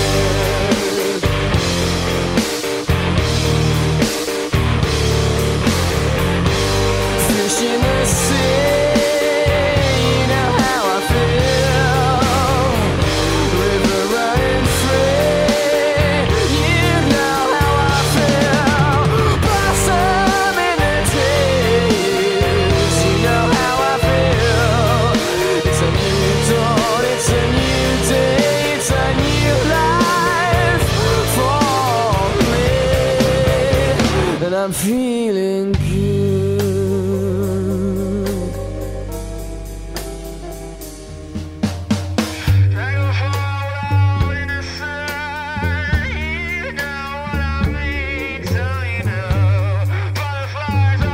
de la tarde con 31 minutos. 2 de la tarde con 31 minutos. Una versión de eh, esta canción, Feeling Good, que estamos escuchando. ¿Y a quién estamos escuchando, Sofi? Qué, qué rico. Qué buena eh, versión esta, ¿no? Terminar con esta, con esta canción es Muse con Feeling Good. Ay, sí, ¿no? Es Feeling Good. Sí, sí, Feeling Good, sí, Eh, Y bueno, pues es una canción que lanzaron en el 2001. Es un género alternativo independiente. Así es. ¿No? Está como, pero muy, muy, muy rico para esta hora. Y es el álbum Origen de Simetría. Así es. que bueno, pues ya sabe dónde puede encontrarlo si lo quiere. Muse, Bueno, ¿eh? esta banda británica, esta banda que mezcla no solamente el rock, sino también mete ahí algunos sintetizadores, mete también algo de ritmos electrónicos. Bueno, pues nos ofrece esta versión de Feeling Good, esta, eh, pues esta, esta canción que, que fuera escrita ya por ahí de los años 60, en el 65 precisamente, por Anthony Newley y Leslie Briscoe de The Roar. Se llamaba, el, el grupo se llamaba The Roar of the Greens Paint.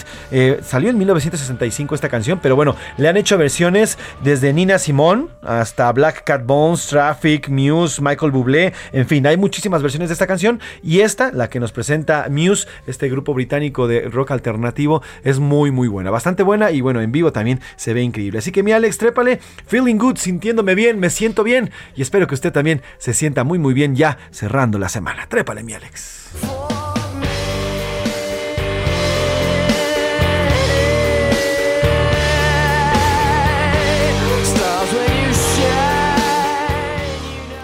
A la una, con Salvador García Soto. Mi Sofi, una de dos de la tarde con 33 minutos. Tenemos información de último momento. Hace unos minutos, el gobernador de Morelos, el señor Cuauhtémoc Blanco Bravo, acaba de tuitear eh, a través de su cuenta oficial que hay una explosión al interior de la industria Tecno, mejor conocida como cartuchos, en Aguatepec, Morelos. Eh, al parecer están, at- están atendiendo ya a los afectados y a las familias. Hay un gran número de cuerpos de emergencia desplegados, pero se trata de una, de una Sí. explosión fuerte. Una explosión Así fuerte es. y tenemos reportes, Sofi. Así es, Lupita Flores está allá, es corresponsal y tiene todos los detalles. ¿Cómo estás, Lupita? Buena tarde. Hola, ¿qué tal? Los saludo con mucho gusto desde Cuernavaca, Morelos. Así es, eh, comentarles que eh, esta tarde ocurrió una explosión en la fábrica de cartuchos que dejó seis personas heridas, una de ellas de gravedad. Ya han sido trasladados a diferentes nosocomios de la capital de Morelos. No se reportan muertos. Eh, de acuerdo con la eh, Coordinación de Estatal de Protección Civil, eh, fueron evacuadas 900 personas de esta eh, fábrica eh, de la empresa Industrias eh, Tecno, que se dedica a producir cartuchos, eh, cartuchos deportivos. Eh, dio a conocer a Enrique Clemen Gallardo, coordinador de protección civil en el Estado, que pues sí, la explosión sí generó daños severos a la fábrica. Y también pues señaló que se evacuaron a cerca de 900 eh, personas. Eh, y también eh, la explosión pues ocurrió cerca de las en el área de mezclas de, eh, de esta empresa Tecnos que se ubica en el norte de Cuernavaca, en la eh, poblado de Aguatepec. Esto ocurrió cerca de las 12.40 horas de este viernes. Ya eh, eh, pues eh, la- el área se encuentra eh, acordonada por parte de autoridades de protección civil del Estado para determinar y se va a hacer la investigación o revisión para determinar qué fue lo que ocasionó esta explosión aquí en, esta eh, empresa eh, de cartuchos aquí en Cuernavaca. La información. Guadalupe, hasta el momento víctimas mortales, víctimas humanas no hay, no hay este, hospitalizados, no hay tampoco afectaciones a personas, ¿verdad? Eh, sí hay hospitalizados, son eh, Ah. seis personas heridas, seis trabajadores heridos, uno eh, de gravedad, lo que informa la Coordinación Estatal de Protección Civil de- del Estado. También sí hay daños severos a esta área, a esta empresa, sobre todo en el área de mezclas de esta eh, empresa dedicada a la fabricación de eh, cartuchos. No hay eh, muertos. Eh, por supuesto, las primeras versiones hablaban de 10 personas heridas, no, son seis y no hay eh, pues no hay eh, no hay muertos, eh, no hay defunciones precisamente por esta por este accidente, por esta explosión. ¿Se sabe algo del inicio de este fuego, Lupita? Si fue algún cortocircuito, fue provocado, ¿algo se sabe hasta el momento o no? Todavía hace unos minutos pudimos platicar con el coordinador de protección civil en el estado, Enrique Clemen Gallardo, el señor que todavía no se tiene eh, pues eh, la causa que provocó el fuego en esta empresa de, de cartuchos. Eh, sin embargo, se va a hacer, se está haciendo la, revisión para eh, pues eh, confirmar qué fue lo que originó el fuego en esta en esta empresa. Pues estaremos pendientes, Guadalupe Flores, gracias por tu reporte y hacemos contacto conforme vayan avanzando las investigaciones allá en Morelos. Que tengas buena tarde, Guadalupe. Muy buena tarde. Saludos. Guadalupe Flores, corresponsal de Heraldo Media Group allá en Morelos. Oiga, y mientras tanto, bueno, pues ya estamos en plenas vacaciones, Sofi, ya estamos gozando de las vacaciones, las ciudades, pues poco a poco se empiezan a vaciar, como la Ciudad de México, pero los destinos turísticos ya comienzan a abarrotarse. Y en medio de esto, bueno, pues eh, hay accidentes viales y hay que estar muy pendientes de ellos, Sofi. Así es, por ello la Cruz Roja justamente en el Estado de México ya reforzó su presencia pues a través de un operativo para prevenir accidentes en las principales carreteras y destinos turísticos de esa entidad. En total son 250 elementos y 75 vehículos entre ambulancias y unidades especializadas de rescate urbano. Fíjate que los sitios más transitados y donde se realizan actividades eh, son las carreteras de México-Toluca, México-Puebla y México-Querétaro. Y la verdad es que yo creo que a más de uno de los que nos escuchan, o a ti incluso, Pepe, nos ha tocado de repente ver a muchísimos irresponsables en las carreteras. ¿eh? así y es. la verdad es que tú vas bien, tú cuidas tu coche, cuidas todo y vas a una velocidad obviamente más y vas con la familia moderada y no bueno, siempre te topas con alguien que no lo es. Así es, hay que tener mucho cuidado, maneje con precaución, no maneje cansado, no maneje bajo, bajo la influencia de, pues, de drogas o de alcohol, eh, revise su automóvil, revise los frenos, los, los niveles, revise todo para que disfrute de unas vacaciones, porque para, para, es para eso, para descansar, para disfrutar, para tomar nuevos bríos, para este, descansar. En fin, bueno, pues tener mucho cuidado y sí, hay que estar pendientes de esto. Vámonos a otro tema. A la una, con Salvador García Soto. Oiga, y este viernes fue inaugurado los foros del Parlamento Abierto sobre la reforma electoral que son organizados por los grupos parlamentarios del PAN, PRI y PRD que integran la, la coalición Va por México, Sofía. Así es, hoy participaron Luis Carlos Ugalde y José Waldenberg, expresidentes del IFE. Así, y ahí está Jorge Almaquio, nuestro reportero que está siempre pendiente en estos, eh, en estos temas y nos tiene la información. Jorge, ¿cómo estás? Buenas tardes, buen viernes. Igualmente, José Luis, Sofía, amigos, muy buenas tardes. Así es, pues hoy arrancaron precisamente estos foros alternos. Hay que recordar que son foros alternos al Parlamento abierto que realiza la Cámara de Diputados y estos son organizados por los grupos parlamentarios del PAN, PRI y PRD. Y bueno, esto con el tema fortalecimiento de la democracia en México. Aquí, bueno, pues el expresidente del Instituto Federal Electoral, el antes conocido como IFE, José Woldenberg, pues calificó, calificó de regresiva y peligrosa para la democracia mexicana la iniciativa de reforma electoral que envió el presidente Andrés Manuel López Obrador aquí a San Lázaro. Oldenberg Karakowski indicó que la iniciativa presidencial pues solo solo eh, le favorece al partido en el poder, a Morena, apuesta a la desaparición del INE y bueno, pues eh, termina con la autonomía del árbitro electoral, lo cual señaló pues es un retroceso para la democracia de nuestro país. Así lo comentó, escuchemos. Tal y como está planteada la reforma, sería una regresión. Ojalá no pase. Recordemos que las ocho reformas previas de 1977 a 2014 fueron respuestas a exigencias de las distintas oposiciones que buscaron garantías de imparcialidad y equidad en las contiendas. Esta sería la primera reforma desde entonces que se hiciera para satisfacer los reclamos del presidente. Y eso, supongo, es lo más peligroso.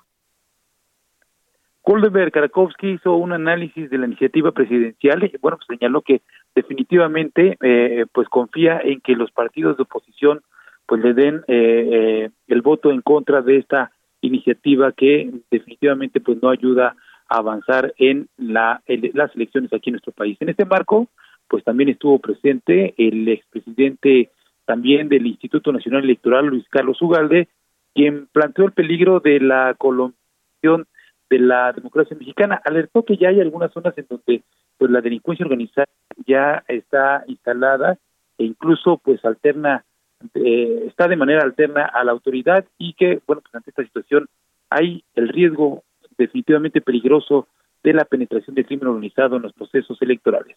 Aquí sus palabras, escuchemos.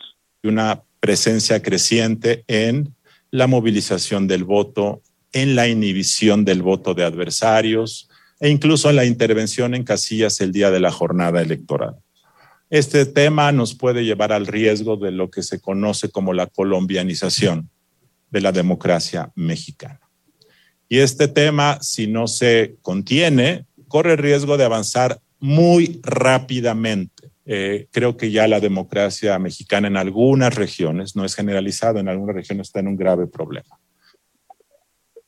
Y bueno, Sofía, José Luis, amigos, eh, señalar que este foro fortalecimiento de la democracia en México se lleva a cabo a pesar de que eh, los integrantes de la Alianza Va por México les negaron la posibilidad de utilizar algunos de los auditorios de los espacios eh, que tienen aquí en la Cámara de Diputados. Eh, hubo alguna diferencia por esta situación.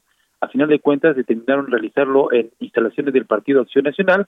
Y también, por lo pronto, el próximo 18 de agosto se espera la presencia de este, en este foro alterno del presidente del Instituto Nacional Electoral, Lorenzo Córdoba, quien no había sido invitado en el Parlamento Abierto, ya fue invitado, ya le mandaron la invitación, no ha contestado, pero sí ya confirmó que el 18 de agosto va a estar aquí en la Cámara de Diputados para hablar para hablar de la reforma electoral que envió el presidente Andrés Manuel López Obrador. Por lo pronto, el reporte que les tengo. Pues Jorge, con más carnita estos foros que está organizando eh, Va por México que los que organizó Morena, ¿no? El, al inicio de semana comenzaron estos foros los de Morena y pues nadie fue, les hicieron el feo, vaya, ni siquiera, ni siquiera el presidente de la misma Cámara asistió, el, que es morenista además, ¿no? ¿no? Entonces, bueno, pues interesantes estas participaciones, tanto de Luis Carlos Ugalde como José Goldenberg, y además siempre muy interesantes sus experiencias al, al frente de, de estos institutos y en estos momentos, y bueno, con mucho más carnita, ¿no, Jorge?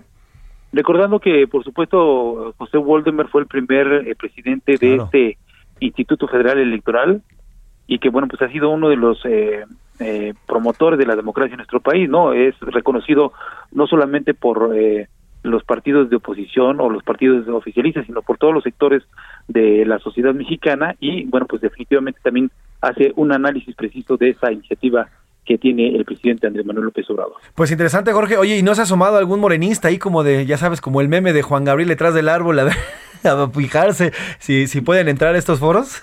Mira, no, no, los, no los hemos visto presencialmente, pero estoy seguro que los están viendo por las redes sociales. De hecho, en el estacionamiento de aquí de la Cámara de Diputados me crucé con el todavía presidente de la mesa directiva, Sergio Gutiérrez Luna, que eh, pues ya se iba eh, después de que terminó precisamente la, la eh, participación de José Woldenberg. Yo me imagino que sí lo escuchó y bueno, pues vamos a ver si, si to- retoman alguna de las ideas que dio a conocer aquí el expresidente del IFE. Bueno, pues estaremos pendientes, Jorge. Por favor, te, pido que cualquier información que surja ya en estos foros nos las hagas saber. Te mando un abrazo, querido Jorge Almaquio. Que tengas buen fin de semana.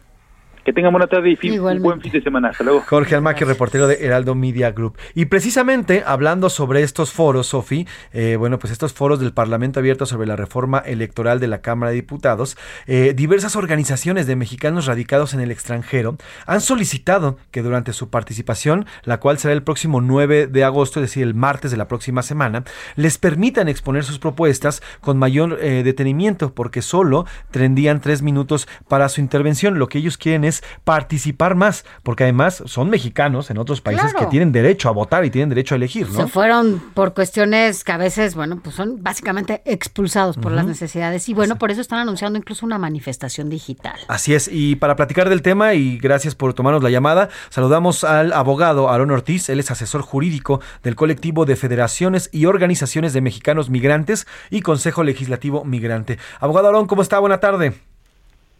¿Qué tal? Muchísimas gracias por la oportunidad de platicar con su público. Gracias, José Luis. Gracias, Sofía. Eh, pues aquí estoy a sus órdenes para lo que ustedes dispongan. Eh, abogado, ¿cuál es eh, el objetivo de esta petición? Eh, ¿Por qué quieren ampliar eh, la cantidad de tiempo que tienen en estos foros? Bueno, el problema es, ya es como antecedente, es que no hemos podido, históricamente hablando, los migrantes eh, en el exterior, no hemos podido ejercer nuestros derechos eh, electorales en forma plena. ¿Cuáles son estos derechos? Votar y ser votados. Entonces, a partir de esa situación, pues ha sido un triunfo y una lucha de la comunidad de mexicanas y mexicanos en el exterior, pues estar eh, negociando, peleando, trabajando con las autoridades en todos los niveles, en todas las áreas, tanto en el Poder Ejecutivo, Legislativo y Federal, y eh, Legislativo y Judicial, para que puedan hacerse las reformas correspondientes y que podamos ejercer nuestros derechos políticos plenos en el sentido de tener una credencial, que sea fácil el registro, que podamos votar y que nos puedan votar también, en el sentido de poder representar a las comunidades migrantes en el exterior. Esto pues lamentablemente no ha pasado porque eh, tuvimos de alguna manera un antecedente con el INE de que no hicieron las modificaciones correspondientes, nos tuvimos que ir a, a la Corte, ganamos una acción afirmativa donde se obligaba a los, poli- a los partidos políticos que tampoco nos hacen mucho caso porque nada más vienen cuando eh, vienen las elecciones, pero no Claro. pueden hacer elecciones abiertas aquí. Pero ¿qué tal las remesas, no? eh, Porque son un factor principal incluso para nuestra economía, ¿no? Exactamente. y, somos los héroes. Exactamente. Somos los héroes. Entonces, eh, pues lo que estamos buscando es precisamente el que nuestra comunidad tenga el reconocimiento para el ejercicio pleno de nuestros derechos políticos electorales, en el sentido de votar, ser votados y que tengamos nuestra representación en el Congreso. Obviamente, eh, nosotros tenemos diputados migrantes, fue por una acción afirmativa, no fue porque los partidos políticos quisieran o el propio ¿Cuántos, quisiera. ¿Cuántos congresos tienen a los diputados migrantes? Hay uno aquí, ¿no? En la Ciudad de México, pero no está en Tenemos todos un los diputado congresos. migrante. Un diputado, No, sí, sí. no, no, no, porque, Sí, un o sea, diputado hay dos tipos de ley. La ley, la ley federal, la ley local. Eh, y es un poco técnico, pero para efectos de, de ser prácticos, eh, tenemos eh, 12 diputados migrantes en el Congreso Federal. En el Congreso local de la Ciudad de México tenemos uno. Y así, por ejemplo, Zacatecas, que fue el primer estado de la República hace ya muchos años, donde se les dio el reconocimiento a los diputados migrantes, tiene eh, también tiene tiene diputados migrantes. eh, Jalisco tiene diputados migrantes, pero el problema es que la gran mayoría de cómo quedaron estas diputaciones son por el principio de eh, proporcionalidad, sí, no es por por mayoría, o sea, no se puede votar directo por los diputados, salvo el caso de la Ciudad de México, que sí se pudo votar, el caso de la Ciudad de México fue bien interesante porque pudimos votar y votamos por internet. Sí, ¿sí? claro. no fue por por por por, por, eh, fue por- y no fue por representación proporcional como los la mayoría de nuestros diputados migrantes tanto locales como federales está- fueron elegidos que ese es también otro de los problemas el lugar en donde nos ponen a nuestros diputados cuando están eh, eh, haciendo las listas plurinominales los partidos políticos Claro. Ahora, hablan de una, una manifestación, este abogado. ¿Qué, ¿En qué consistirá esta manifestación? Sí, bueno, está aprovechando nuestras redes sociales y tenemos eh, tenemos en ya unas eh, redes sociales tanto en Instagram como en eh, eh, Twitter. No, perdón, en Facebook y en Twitter tenemos tenemos las campañas Un Solo México. En Twitter estamos como Derechos de los Mexicanos Residentes en el Exterior eh, y vamos a tener el día de hoy esta eh, eh, eh, protesta virtual aprovechando nuestras redes sociales. La dirección es X, es por derechos, es arroba, perdón, arroba por derechos MEX, por derechos México. Eh, en esta campaña virtual, precisamente lo que estamos pidiendo es que se abra el espacio en el Parlamento abierto, porque es el próximo martes a las 5 de la tarde, que por cierto ya no lo cambiaron porque iba a ser a las 11 primero, no lo cambiaron a las 5, para que pues se nos permita precisamente presentar nuestras propuestas.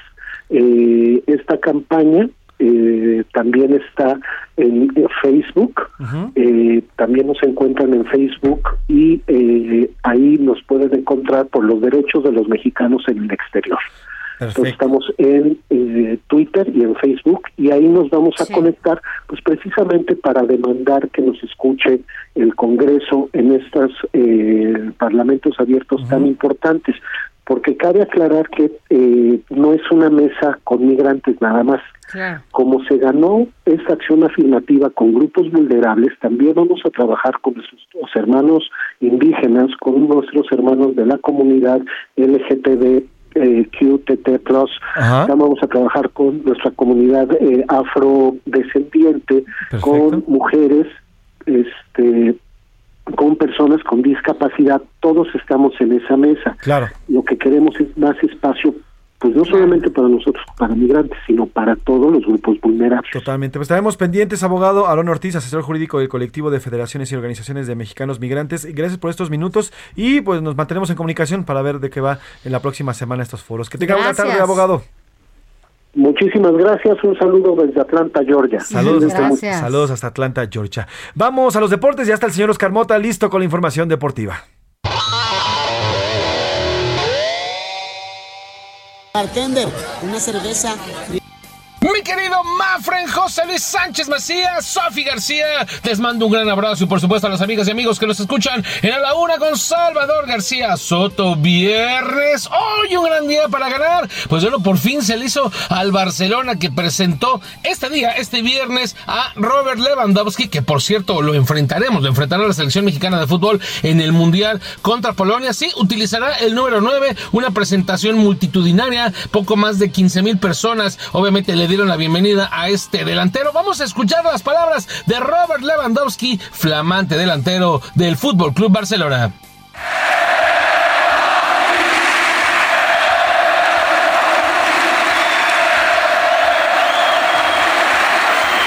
Hola, hola culers. Eh, Esti- Estic molt content de ser a Barcelona. Bueno, básicamente en traducciones, Oscar Mota, que fue lo que dijo Robert Lewandowski, lo saludó, dice, hola culés, hola barcelonistas, estoy muy feliz de estar en el Barcelona. Pues ahí están, por cierto, y en temas de Barcelona y de actividad este fin de semana, recuerde, domingo a la una de la tarde, tiempo de la Ciudad de México, el Pumas contra Barcelona, Barcelona contra Pumas, mejor dicho, el trofeo Joan Gamper, ¿dónde lo va a poder ver usted? A partir, insisto, de la una de la tarde, en el famoso, pues sí, ya en el famoso canal de las estrellas en televisión. Ahí está, la, ahí está la información deportiva y ahora vamos al entretenimiento con Anaí Arriaga. ¿Cómo estás, Anaí? Buena tarde. Se apagan las luces, la música sube.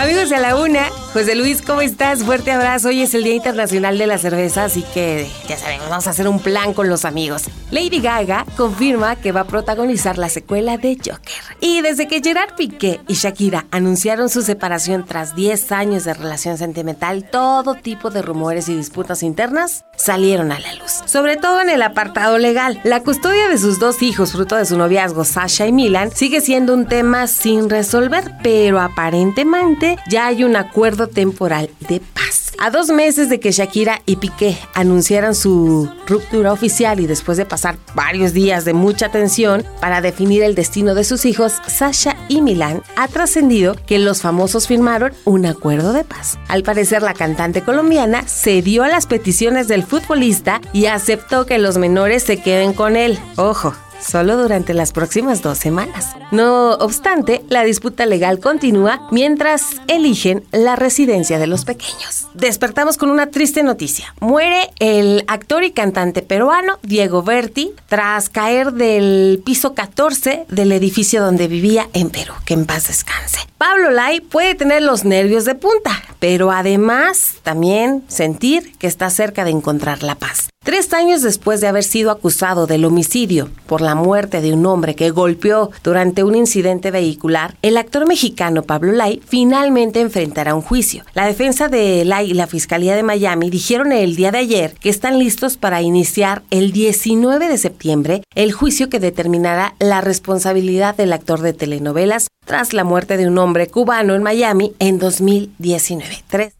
Ahí está la información de entretenimiento y bueno, pues así nos despedimos en este viernes. Gracias, Sofi. Gracias a ti, nos vemos en la noche. Así es en la noche y a nombre del titular de este espacio, el periodista Salvador García Soto y de todo este gran equipo, yo soy José Luis Sánchez Macías y está usted informado. Pase un gran fin de semana. Buen provecho. Échese una chela. Buenas. Salvador García Soto.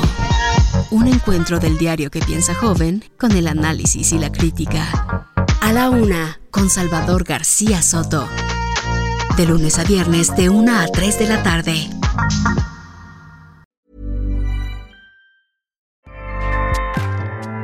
ACAST powers the world's best podcasts. Here's a show that we recommend.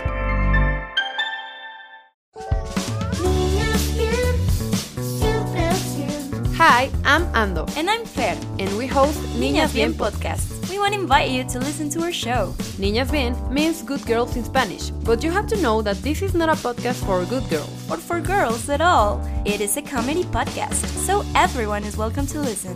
We talk about sex, relationships, technology. We recommend movies and TV shows and discuss pop culture in general. And there is Chisme Ajeno too. a section we have just to gossip about everyone. So you'll find something you like here. And you'll practice your Spanish. The cleanest Spanish you'll find, we promise. And if you already hablas español, vamos, a ser tus nuevas amigas. We'll be your friends for the non-Spanish speakers. New episodes every Monday and Thursday. Hosted by Acast and available to all audio platforms.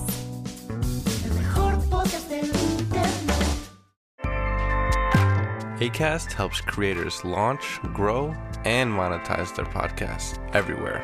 ACAST.com.